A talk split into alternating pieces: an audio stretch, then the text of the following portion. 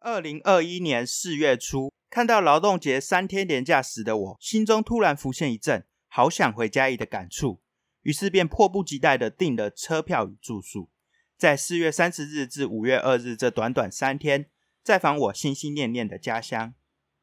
这次回家，我去了几个我以前没造访过的地方，也去了我或许去过，但如今重新整修后，又是截然不同风貌的地方。而带给我满满的惊喜。现在疫情较为严峻，是我在旅行的当下未曾预料到的，因此不适合像几周前一样来趟说走就走的旅行。这段期间，不妨待在家，跟着我的文字、图片还有声音，一起回家旅行吧。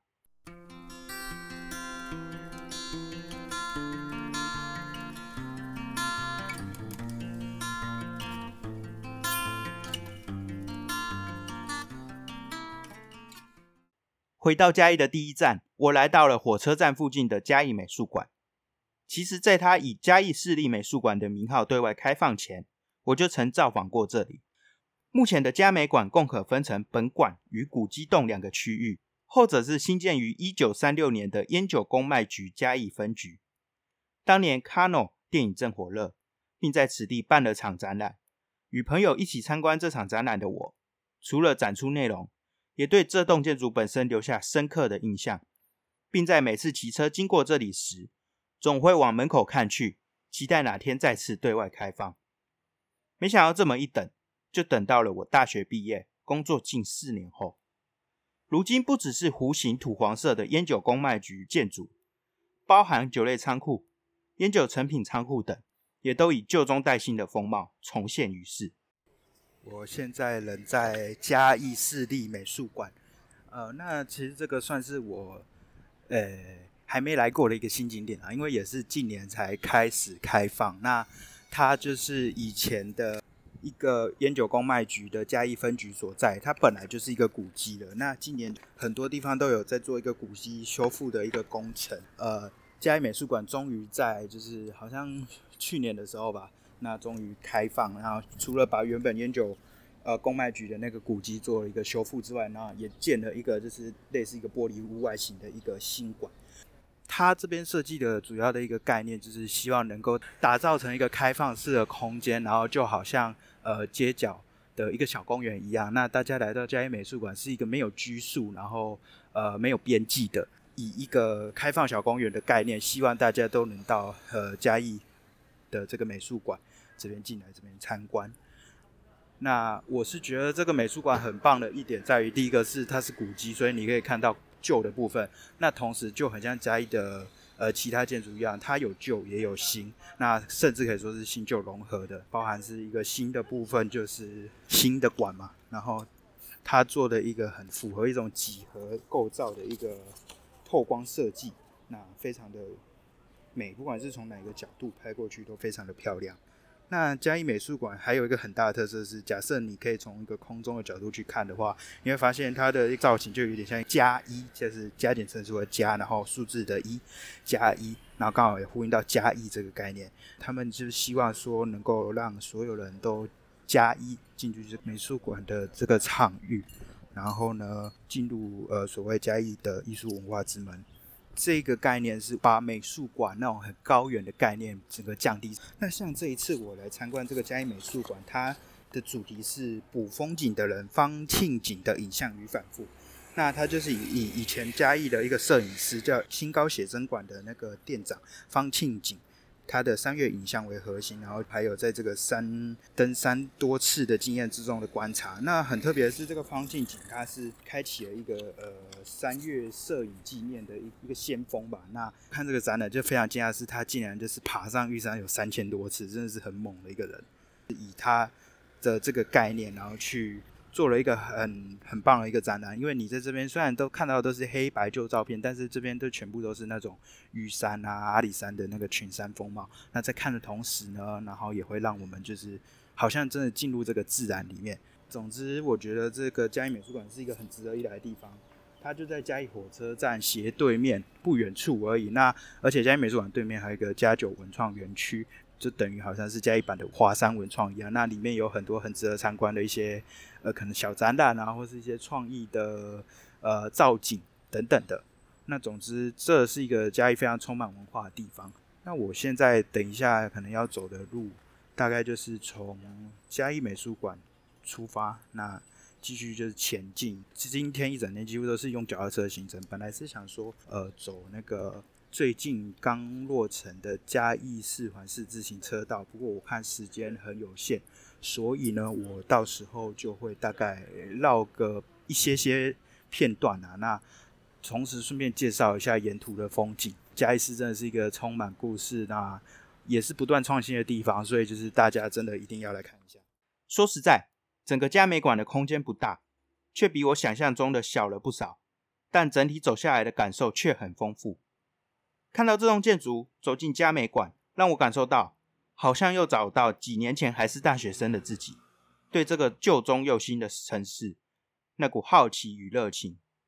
那时的我常常游走在家乡间，探索着不同风貌的这个地方，发现嘉义独一无二的魅力。而在那个探索的过程中，因为这些故事、这些风景，而让自己有着源源不绝的启发与动力。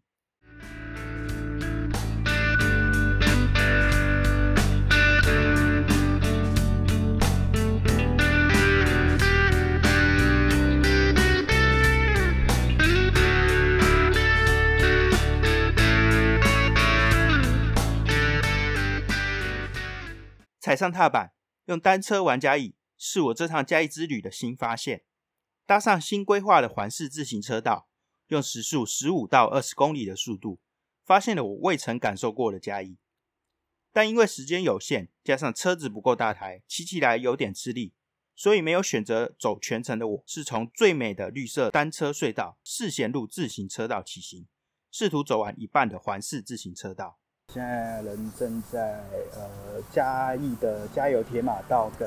呃四贤路车自行车道的一个交接处。那我刚才说要走环市自行车道全程嘛，但其实我没有走全程，我大概走个部分而已。我现在在的位置是刚才有说是交接处。那所谓加油铁马道其实是以前的一个运送材料的一个铁道。那这个材料就是当时那个嘉义化学工厂的一些原料。那现在如今变加油铁马道。成为一个市民骑车休闲一个很方便的地方。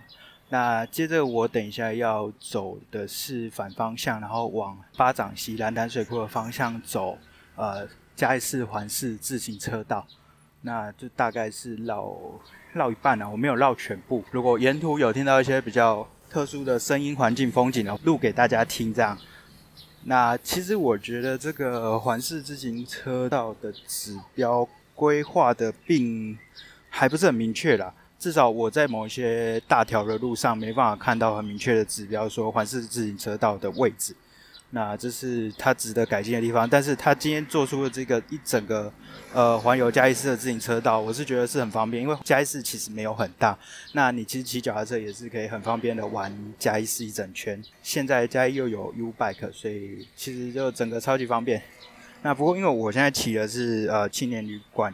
借我的脚踏车，然后它比较小台一点，所以骑起来有点累。那总之，就等一下继续再跟大家分享。刚才从嘉义四环四自行车道，然后转入那个还有一些从化区的部分，就是现在也还在开发中，然后有些荒地，然后有一些人在新建中的房子。那预计是打造成一个豪华区域，然后就一直走走到呃巴掌溪这边，然后沿着巴掌溪到之前也是没有很久前盖的一个新景点，叫弥陀映月桥。那这个虽然是新的景点，但是可能相对来说观光客可能少一点啦。那比较有名是它旁边那一条步道哈。在三四月期间，那个沿途的黄金风铃木都会开，就会变成一个黄金大道，那成为很知名的打卡景点。通常这种黄金风铃木啊，是在气候越干燥的时候，就会开的越旺盛。那我现在看到，虽然是已经都枯了，不过我想，因为现在缺水的关系，所以应该在那个时候是非常非常的金黄的。那其实现在往下看，就是嘉义市。这一条很重要的溪流巴掌溪，呃，数字的巴，然后手掌的掌，巴掌溪呢，也是其实很干枯啦，那都可以看到上面有草，那可以就是想到缺水这件事情。其实我本来是想今天的原本的预计的行程是走完一圈环市自行车道，不过这个自行车因为比较小台啦，所以骑起来真是有点累，只好呢就大概是从刚才我说的，我先从嘉义美术馆嘛出发，然后大概附近到一下，然后到四贤路自行车道，然后再从四贤路自行车道一直骑，一直骑，骑骑骑骑，骑的它的环市自行车道，最后到这个弥陀音乐桥这边，然后等一下结束，我要往弥陀路走到青年旅宿的老板推荐的。弥陀夜市，那弥陀夜市是每周三五才有开，然后是里面有很多很好吃的美食，那算是很在地的夜市。比起文化路夜市观光客超多的状态，那弥陀夜市可能是一个更好的选择。那等一下我就是要在这边稍微休息一下，然后之后去弥陀夜市，那可能结束弥陀夜市行程之后就往回去市区的方向走。那其实如果我没有预定原本的行程的话，我应该是走完这个弥陀音乐桥，然后再过去再往蓝潭。所谓蓝潭就是嘉义的一个水库，然后以前传说中是荷兰人盖的。那其实，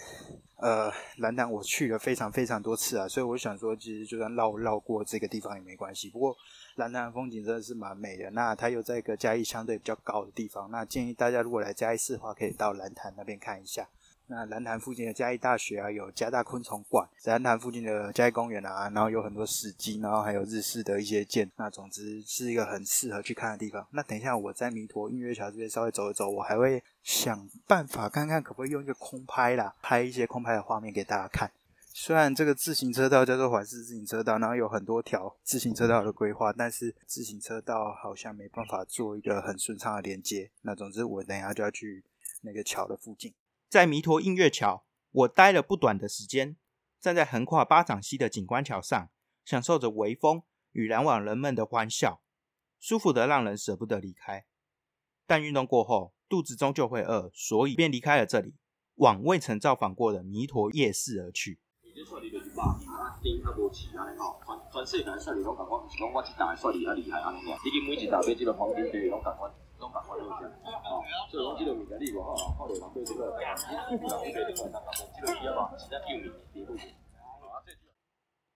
呃，刚才在嘉义的弥陀夜市觅食，就是我结束了弥陀映月桥的旅程，然后就到了附近的弥陀夜市。那这是一个算是蛮在地限定的小夜市，每周三五会出现。那今天刚好很幸运，星期五，然后就有。开，那其实我以前在家里的时候，从来没有到过这个夜市。那通常都是去文化路夜市啊，或是家乐福夜市这样的地方。那在这边，我是觉得这个夜市真的是很值得一来，也难怪它在 Google 上评价那么高。这个夜市我觉得很有特色啦，因为它里面的东西也不是有很多那种就是其他夜市也看得到重复性很高的东西。那在夜市里面。除了吃的，然后也会有呃穿着的衣服啊，或是卖一些生活用品啊，也有一些玩的摊位，就是基本上各种都有。那而且跟其他夜市重复性又没那么高。那像这样夜市就让我想到位在基隆的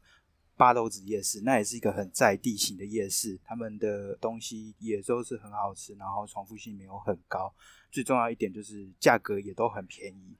那其实你现在来到嘉义啊，可能最多人会去文化路嘛。那文化路也不一定算是，就是文化路可能在一些在地人眼中不认为它是一个夜市，它就是一条路这样子。那文化路通常就是人满为患，那有时候你还是会看到一些比较呃重复性高的商家啦，就是这边蛮挤的。说实在，那另外一个嘉义的夜市家乐福夜市，我是觉得它重复性又偏更高一点。有几次去家乐福夜市都是在那边绕来绕去，绕好几圈，结果还是不知道吃什么状况。但弥陀夜市给我的感受是不一样的，特别是家就住在夜市旁边，我家是在桃园夜市旁边嘛，那所以其实对不同夜市我都大概有些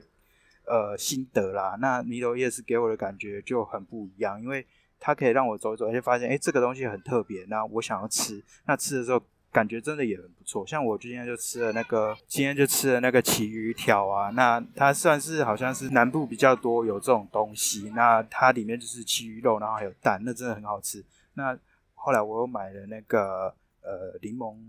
柳橙汁，虽然柠檬柳橙汁这种东西在很多夜市都有卖，但是毕竟它比较健康嘛，而且这一间的柠檬柳橙汁是我觉得真的品质很好，那。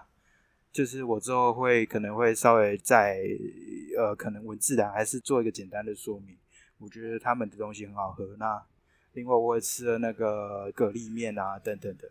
哦，对，刚才提到说这个夜市很特别，就是像在这夜市里面都有个固定的摊贩是这边叫卖海鲜海产的，呃，真的很特别。那所以其实你刚才可以从那个声音，就是回顾里面听到说，哎，有有那个叫卖声，那他就是在那边向大家卖什么鱼丸啊之类。那其实今天就是 真的很短的一个小旅程，我大概差不多就要回去一样，回到青年旅馆，然后可能接下来就是在呃文化路夜市附近觅食这样子。好，差不多就到这里。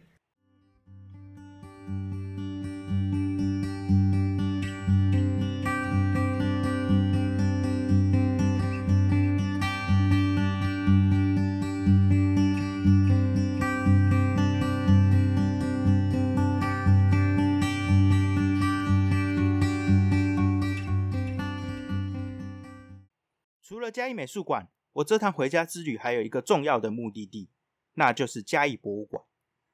在大学时，我常常一有空就会到处乱跑，其中最常去的地方就是嘉义市。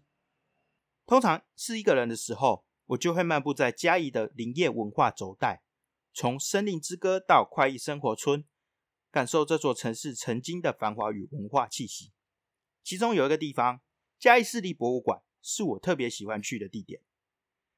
当时的嘉义市立博物馆主要是以嘉义的化石以及一些地质科学为展出，虽然对我而言并不是特别有兴趣的题目，但我就是喜欢来这里。在我毕业后，嘉博物馆也跟着停止对外开放，历经好一段时间的整修，终于在今年重新开放，并以城市博物馆的概念重新打造了这个空间，并将它变成展示嘉义历史文化特色的博物馆。这完完全全的对了我的胃口，所以成了我此趟嘉义之旅的重要一站。现在已经到了第三天，就是昨天呐，我其实我是去民雄，大概一整天都待在民雄。那关于民雄的部分，我想之后有机会的话，可以再呃做一个生意去旅行的介绍。那主要现在还在讲嘉义市的部分。其实今天因为大概我只剩下半天时间待在这里，所以我就是选择了一个呃。算是新景点的地方，然后来这边参观。参观过后，然后大概结束了，我就差不多，诶，大概下午一点多的车就要回去了。那我这次参观的地点就是嘉义博物馆。那我现在人就在嘉义博物馆附近。那其实嘉义博物馆这一带啊，就是非常多的景点，就等于是汇集了嘉义的一个精华啦。那像是从文化路、森林之歌。那边那个地标很像蛋形的地标，那边开始，你就可以开始慢慢走，然后走到呃以前嘉义的制木工厂、嘉义制材厂，然后嘉义制材厂对面还有一个阿里山林铁车库园区。那阿里山林铁车库园区就是呃阿里山小火车的一个起点啊。那他们的车子都是在这边保养，然后呃在这边存放的。然后车库园区里面有一些呃旧时候的一些。旧时候的一些车子，那如果你是铁道迷的话，来这边走，你一定会觉得很开心、很兴奋。这样，那如果呃运气好的话，时间刚好到，你就会看到那个小火车直接开过去的那个画面。这样，那继续走下去，其实就是嘉义博物馆就在旁边。那我今天讲的重点就是要介绍嘉义博物馆。那因为以前呢，嘉义博物馆是一个比较在讲一些地址啊，然后科学方面的一个博物馆。那以前我无聊的时候，常常就很常跑到嘉义博物馆，因为它是免费的。那有三层楼，主要都是在讲这些关于呃地质相关的东西，然后有化石啊，有地震啊等等介绍。那大概在几年前，嘉义博物馆就做了一番全面的更新。到了现在，到嘉义博物馆啊，你就会看到，哎，有那个更多关于嘉义这这个城市的东西。那像是我走进去，那整个都完全变得不一样。从一楼开始。有一个特展是嘉义的一些回忆的东西，然后就展出一些呃民众提供的一些家里的珍藏啊，然后各种小东西中，然后去讲以前的一些回忆，然后有关嘉义的一些事情，像是我印象很深刻，像是那个唐铁的车票，从嘉义到云林的那个唐铁车票，那现在已经没有唐铁了嘛？那不过我之前也有跟大家聊过关于呃唐铁嘉北线的事情，那在这里也可以看到唐铁的车票这个特展。那还蛮有趣的。那到二楼啊，就是一个常设展。常设展就是在介绍关于嘉义这座城市。那从嘉义城的一些历史啊，还有文化啊、艺术啊等等各方面，然后用很有趣的互动方式去呈现。那两个很大的看点，第一个是它有一个呃缩小的那个嘉义的一个呃动态模型，你就会看到呃除了嘉义市的铁道之外，你还可以看到那个嘉义市的一些建筑啊，什么都变成模型了，就让我想到台北市的铁道博物馆也是一样，有一个动态模型，然后你就看到阿里山小火车绕着铁道慢慢走，然后在这个嘉义城这样子移动，那那画面其实很疗愈了。那第二个看点是，它打造出一个空间，就是介绍一些嘉义的食物，还有一些店家的一个空间，那变成一个很像嘉义一条街之类。然后反正对很多人来说，可是一个很好拍照的地方。那对于就是吃货来说，你就是一个很好认识呃嘉义在地的一些食物相关的东西的所在。那三楼是呃没有变，就是一样是胶纸陶的呃展览。那所谓胶纸陶，就是其实大家可以在一些各种庙宇上面看到一些那种雕梁画栋的那个艺术作品，就是胶纸陶的作品。那嘉义就可以说是一个胶纸陶作品的一个故乡啦。我看三楼的那个展览的方式，好像有还蛮有蛮大的改变的。那其实看了这些作品，我就会发现说，哎，我们从总是很常忽略这些庙宇上面的雕梁画栋啊。其实每一个都是充满着故事，然后很有美感。那制作过程也是非常的不容易，那就会让人有机会到交子桃的时候，就会火车要来了，先让大家听一下火车的声音。好了，那总之呢，就是会让大家在那个看到庙宇的时候，会多多再停留下来一下。离开嘉义博物馆，你就是沿着铁道走，你可以到北门车站，再过大马路之后，那北门车站就是嘉义市第一个站。那接下来北门车站对面就是快意生活村。所谓快意生活村，大家应该是很熟悉啊，就是呃最大的一个日式宿舍群，台湾最大的。那里面就有一些小商店啊，然后还有一些像是银林俱乐部这种以前那个呃日治时期他们林业工作的那个员工的一个俱乐部这样。好，那因为等一下火车要来了，那声音有点大，就我先停到这边，就让大家听听阿里山火车的声音。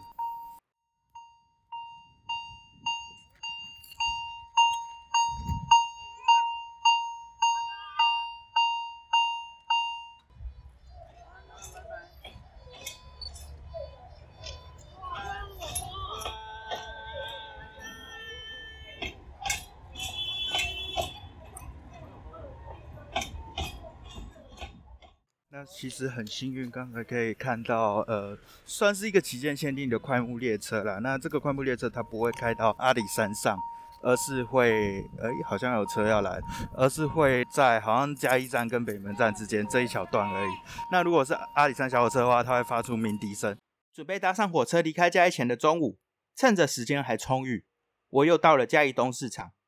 东市场是嘉义历史很悠久的市场了。过去山上的农民将蔬果运下山后，这里便是第一个市集，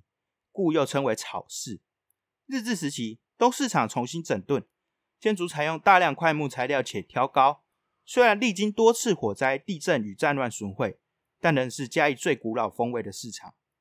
如今来到东市场，你可以品尝到米糕、牛杂汤、杨桃汁、排骨酥等最在地的早午餐。而若是抱着一点冒险的心态，沿着东市场里面的楼梯爬上顶楼，则能发现过去东市场上旅社的痕迹，像是贝壳雕饰、马赛克浴缸，或是拼贴的嘉义地图。这些是我在大一时一堂纪录片通识课的作业上，经由在地人的带领而发现的。几乎每一年我回嘉义，都会到东市场绕一下，感受这里真挚的人情温度，还有历史风华，还有让人魂牵梦萦的美味。那我刚才就是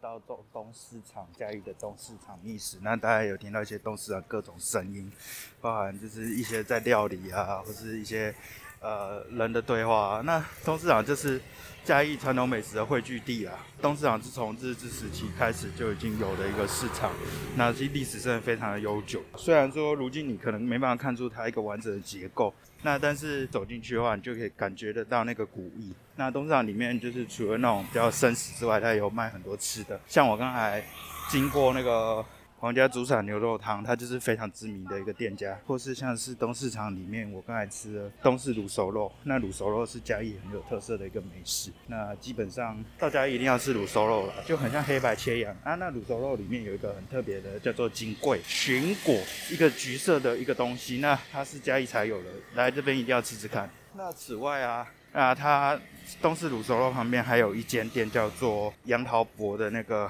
杨桃冰。那它是杨桃汁加汽水，是非常特色的组合。大家有机会来东市场，一定要吃一下。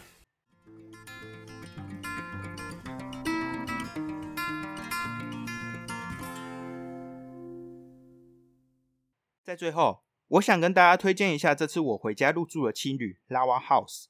除了价格便宜、地理位置便利外，整体的住宿感受都让人感觉很舒适。或许这里没有很大的空间、很新的设备，但这里该有都有，很简单但很踏实。此外，这里还是个木工坊，你可以在这里体验木作，随处也可以见到民宿老板的木作家具、木制品。